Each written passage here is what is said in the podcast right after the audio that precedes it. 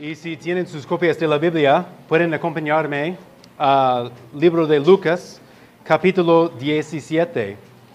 Lucas 17. Vamos a leer versículos 11 a 19.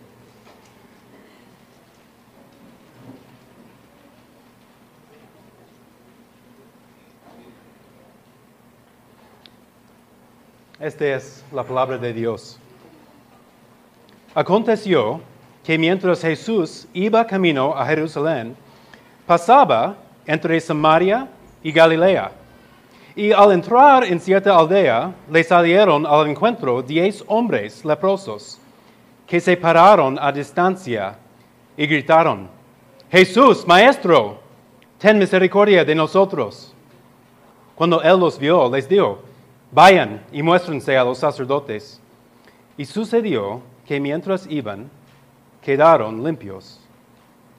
Entonces uno de ellos, al ver que había sido sanado, se volvió glorificando a Dios en alta voz.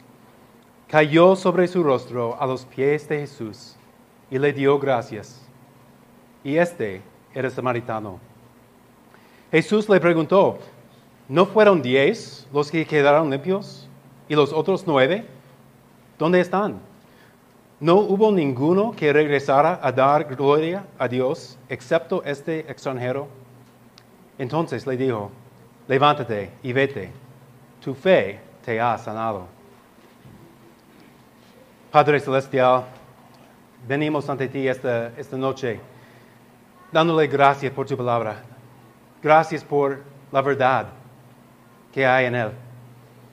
Muéstranos ahora su mensaje por nosotros esta noche. Hable por medio de mí. Dame sus palabras por nosotros, para que veamos a Jesús, para que veamos nuestra necesidad y cómo Jesús cumple este por nosotros. Oremos en el nombre de Él. Amén. Nosotros como staff de iglesia estamos leyendo un libro ahorita acerca de la misión de la iglesia. Y eso es bueno para recordar qué es la misión principal de la iglesia.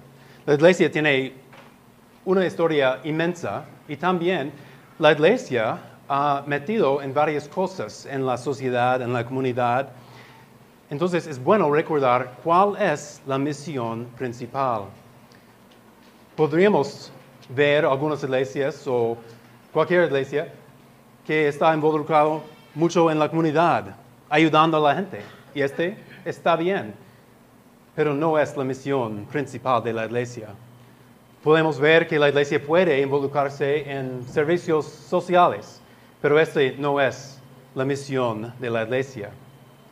Lo que hemos visto en este libro es la misión principal de la iglesia, es hacer discípulos proclamando el Evangelio, proclamando salvación por medio de Jesucristo.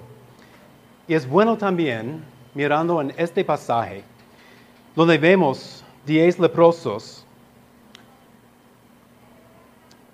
y solo uno dando gracias. ¿De qué es este pasaje? Es un pasaje de educar a sus niños para portarse bien, para dar gracias cuando alguien hace un milagro para ti. No creo, no creo que este es el punto principal de este pasaje. Es un pasaje acerca de sanar a los enfermos. No creo. Este no es la misión de Jesús aquí, ni es el enfoque principal de Lucas. Para ver qué es en este pasaje, debemos tomar en cuenta todo el capítulo y todo el libro, y en un sentido, toda la Biblia. Entonces, me gustaría ir atrás, casi al inicio de Lucas, a Lucas 4, para recordarnos cuál es la misión de Jesús aquí y cuál es el enfoque de Lucas. Lucas 4, versículo 18.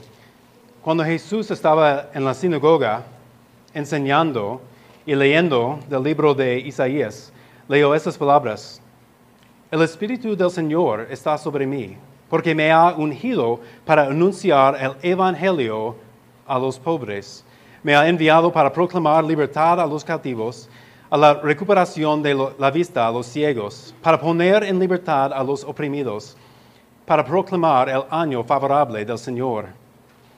Y después Jesús sentó, sentó en la silla del maestro y dijo, hoy se ha cumplido esta escritura que han oído, diciendo claramente que Él era la persona para cumplir esas promesas, que Él era el Salvador esperado. Otra vez leímos de pobres, cautivos, ciegos, oprimidos.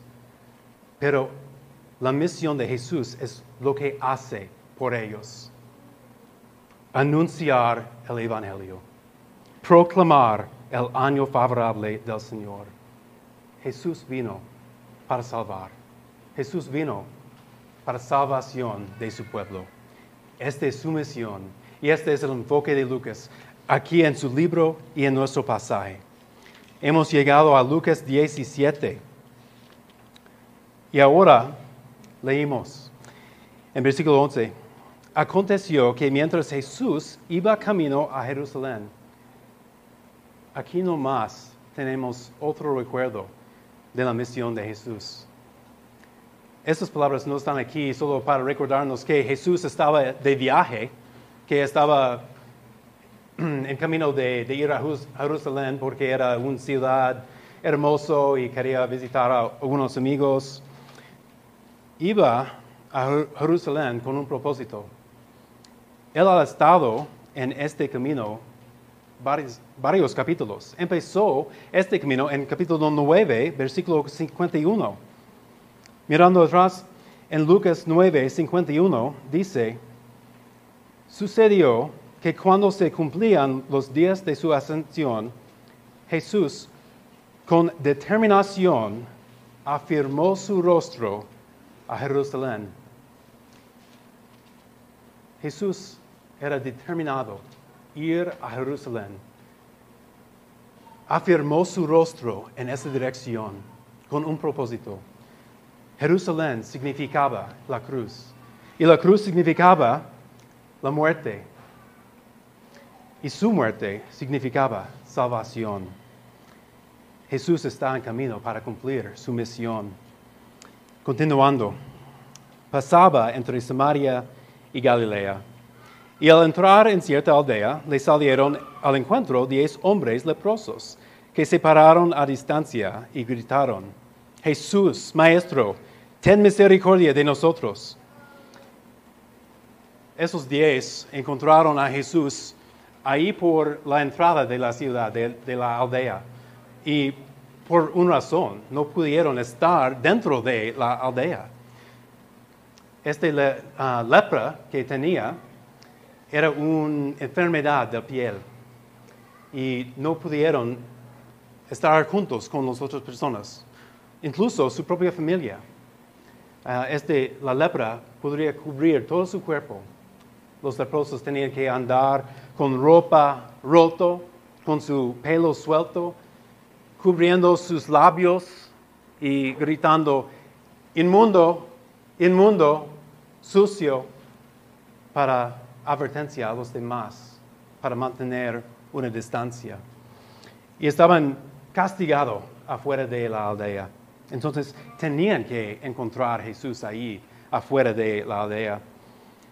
Y no sabemos, pero es posible que ellos habían escuchado de Jesús antes, que habían escuchado de su poder, quizás de la situación en Lucas 5, cuando Jesús sanó un leproso, tocándole y sanándole. Quizás ellos estaban esperando a Él y al momento de verlo gritaron, anunciando su necesidad. Como mencionado, eh, la lepra, la cosa peor de la lepra no era la enfermedad del piel, fue que no pudieran tener contacto con su propia familia. No pudo quedar con ellos, con su esposa, con sus hijos. No pudo asistir la adoración en el templo. fue una condenación a vivir aislado. Y como escuchamos esta mañana, no es bueno que el hombre sea solo. Y vemos que esos diez encontraron unos a otros para formar una banda, para compartir en su sufrimiento. Ellos gritan a Jesús, Maestro, interesante, llamándolo por este nombre, dándole su título, Maestro, y solo pidiendo misericordia, no dando ninguna razón por este, solo su necesidad. Y él, Jesús, responde, vayan y muéstrense a los sacerdotes. Este sería el hábito con leprosos de, ir al sacerdote para recibir una declaración. Pero ya están afuera de la ciudad. Ya habían ido al sacerdote y han recibido una declaración sucio. No tenía sentido regresar al sacerdote para escucharlo de nuevo. La única razón para regresar sería si habían sido sanados. Pero ellos obedecen y empiezan en su viaje. Los sacerdotes ah, servían como consultores médicos. No pudieron hacer nada, no, no pudo sanar, no pudo curar, solo pudieron declarar sucio o limpio. Y es interesante que esos líderes, esos sacerdotes, Jesús ha tenido discusiones con ellos, ha, estado, ha tenido luchas con ellos. Ellos uh, pusieron en duda su poder y su autoridad. Y ahora esos diez leprosos están en camino para presentarse a esos sacerdotes y recibir su declaración de su limpieza y recibir su declaración del poder y autoridad de Jesús. Leímos que sucedió que mientras iban, quedaron limpios. ¿Qué escena? ¿Qué escena sería este? Esos diez hombres juntos en su, en su sufrimiento, no sabemos por cuánto tiempo, separado de sus esposas, de su familia, del templo, de la sociedad entera.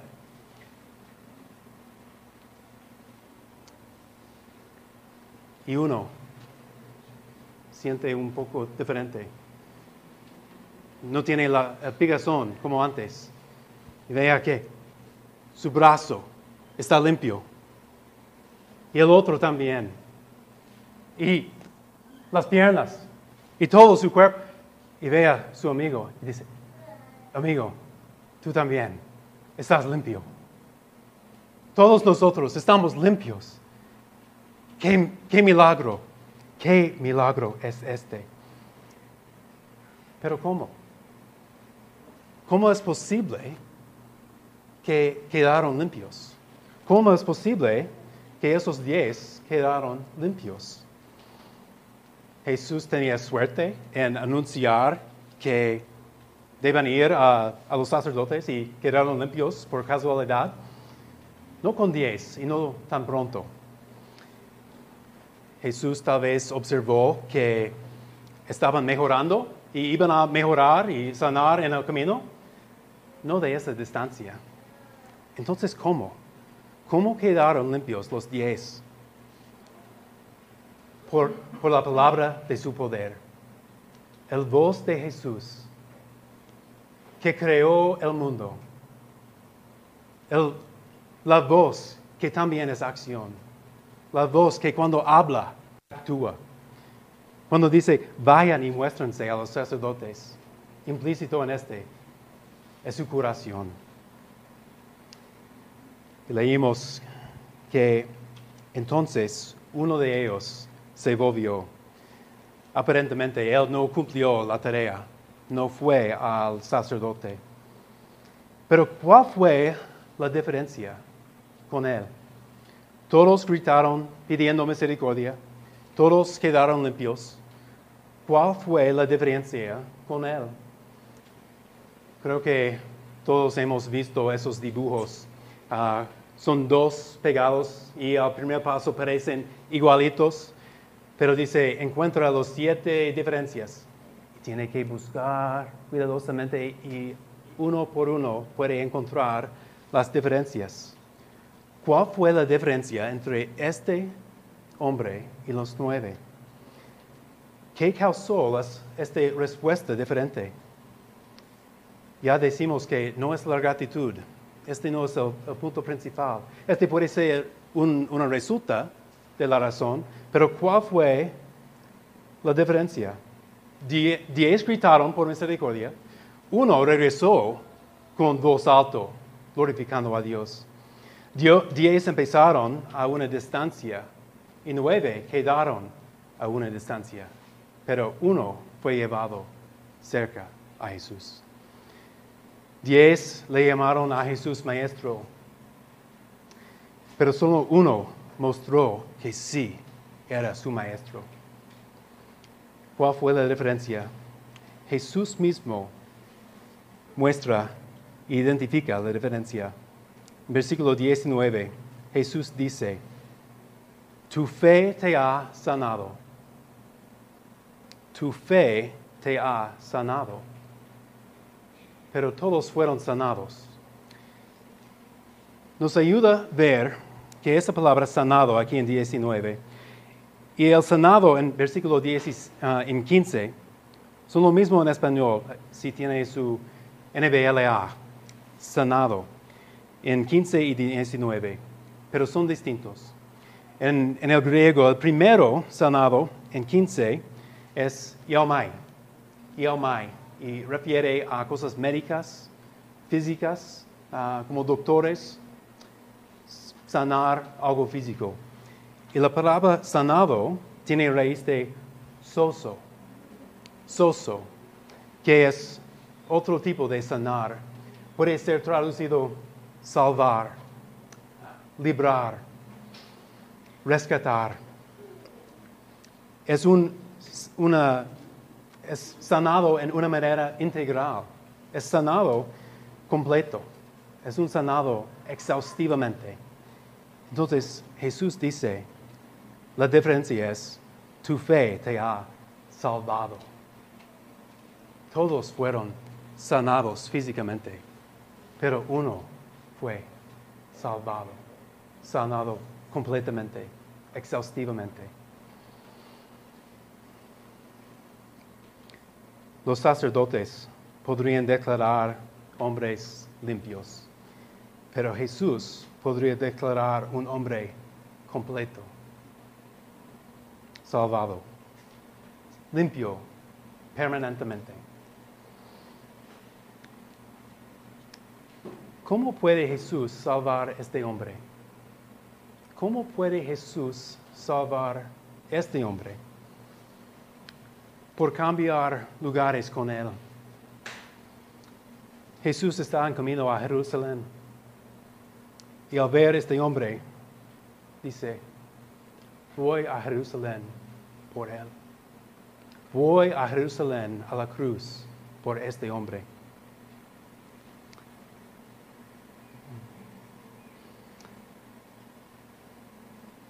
En el momento que los diez encontraron que quedaron limpios. No sabemos, pero es probable que los nueve continuaron a los sacerdotes para recibir su declaración de limpieza, su declaración que eran limpios. Estaban pensando en todos los beneficios que iban a recibir. Y el otro solo pudo pensar en su Salvador. Puedes imaginar esta situación en el momento que, que, vieron que quedaron limpios.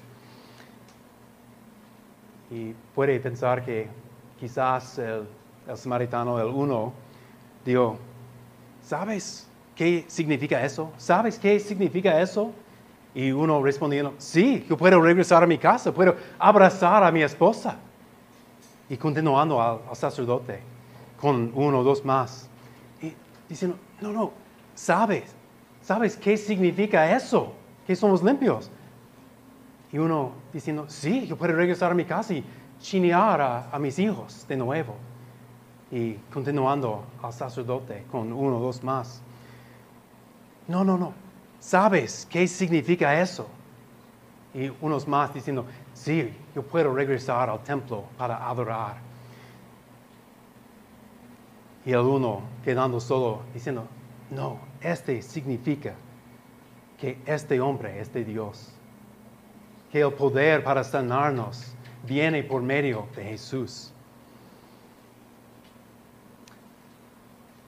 Algo más pasó con este hombre. Su primer pensamiento no fue de los beneficios de, su esposa, de sus hijos, de su vida interior, todas ah, las bendiciones que iban a recibir. Su primer pensamiento fue de su Salvador y de regresar a Él. Él había recibido algo más que su vida anterior, había recibido nueva vida. ¿Cuántas veces este pasa con nosotros?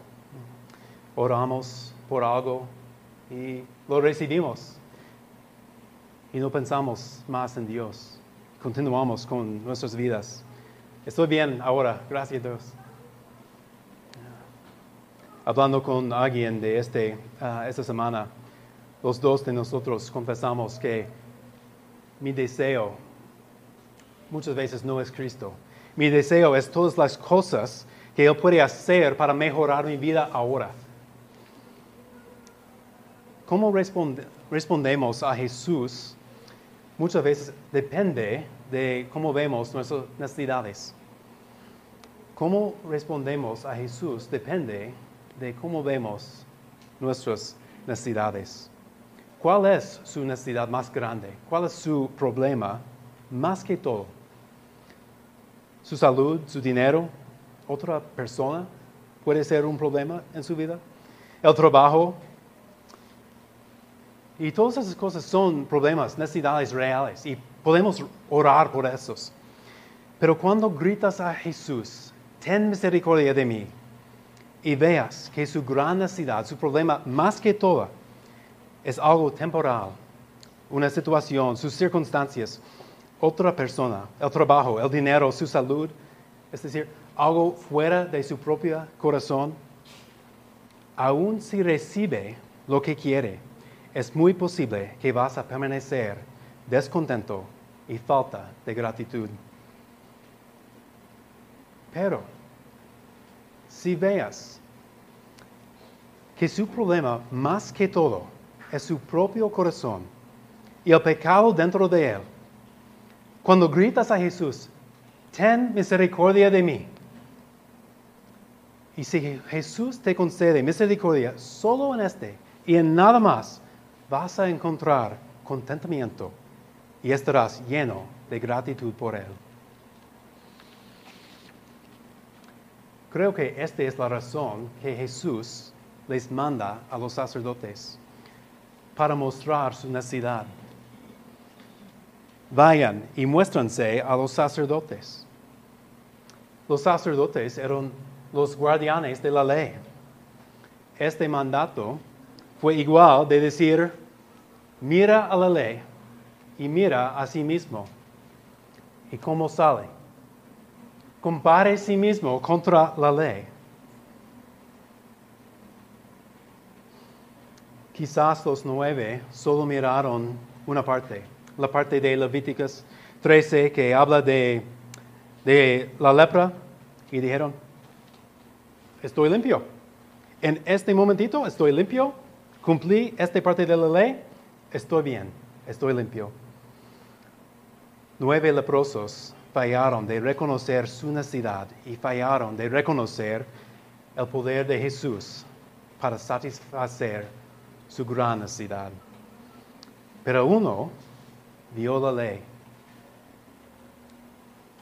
y pensaba, estoy limpio en mi cuerpo, pero mira toda esta ley. No, todavía estoy sucio. Pero ahora conozco a alguien que puede limpiarme dentro y afuera. Este hombre reconoció quién era Jesús y por qué ha venido. Él es Dios encarnado, Salvador. Él vino para sanar exhaustivamente. Hmm. Y una cosa más que me gustaría meternos en platicar. Este es el gran punto, la salvación que Jesús trae. Pero también notamos un tema de división y de grupos. Vemos que mientras ah, estaban en camino, pasaban entre Samaria y Galilea, dos zonas distintas que tenían mucha división, muchos conflictos. No miraron todo igual. Tenían algunas cosas en común. La ley, los dos grupos entendieron esto, pero tenían su propio lugar de adorar, su propio templo, sus propios ah, sacerdotes. Y los grupos no pensaban mucho de los otros. Incluso había un grupo, había un documento en aquel tiempo de los judíos diciendo, el pueblo necio que habita en Siquem no es ni siquiera un pueblo. La vista del otro grupo era muy, muy bajo, como animales.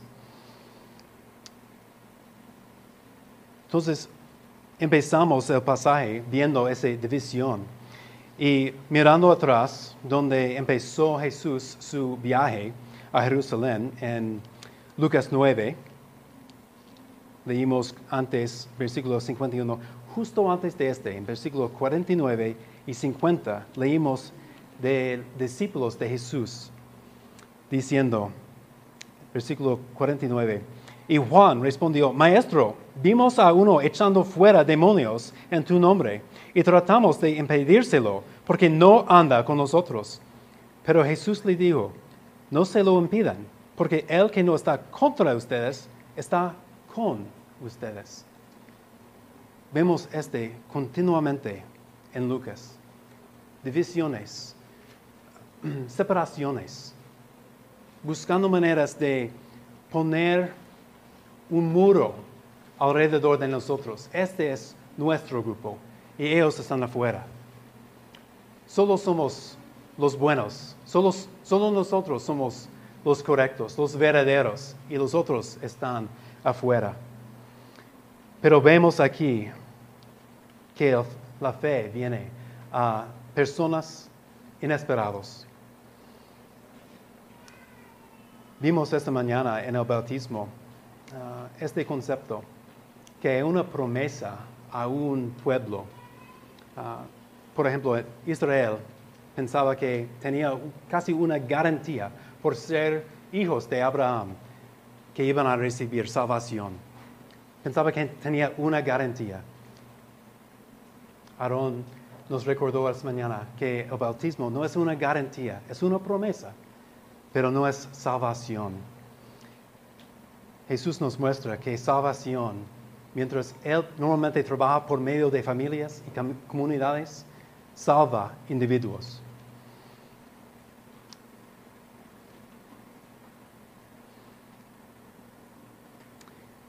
Este samaritano, al regresar a Jesús, Jesús le preguntó, ¿no fueron diez los que quedaron limpios?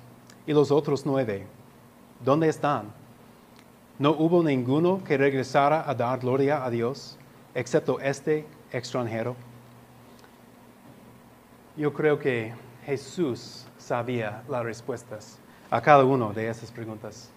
Estaba preguntando para mostrar a sus discípulos que salvación ha venido a otros, que Jesús vino para ampliar su pueblo y para salvar gente de todas las naciones. Y esta es buena noticia para nosotros también, porque todos somos pecadores y creo aquí todos somos gentiles también. Todos somos ambos y la gente que viene a la fe muchas veces son los menos esperados. Gente que han vivido vidas llenas de pecado, gente que han vivido fuera del contexto de la iglesia, gente que han rechazado abiertamente el Evangelio, gente que hemos evangelizado sin éxito.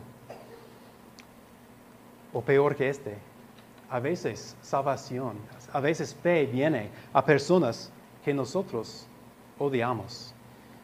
Gente que matamos en nuestros corazones. Esas son las mismas personas que Jesús tal vez está diciendo, este es mío, este es mi hermano y su hermano. Pero también este nos da una gran libertad en evangelizar. No tenemos que buscar y mirar el dibujo, mirando cuál es la diferencia, quién va a recibir el Evangelio, quién va a recibir Cristo. Podemos proclamar libremente el Evangelio. Y Jesús va a traernos, dándole fe para salvación. No es nuestro trabajo, es de su misión, es la razón que vino.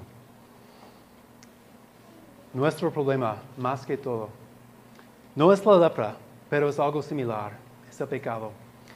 Y haga algo similar a la lepra. Nos separe de Dios y nos ensucia.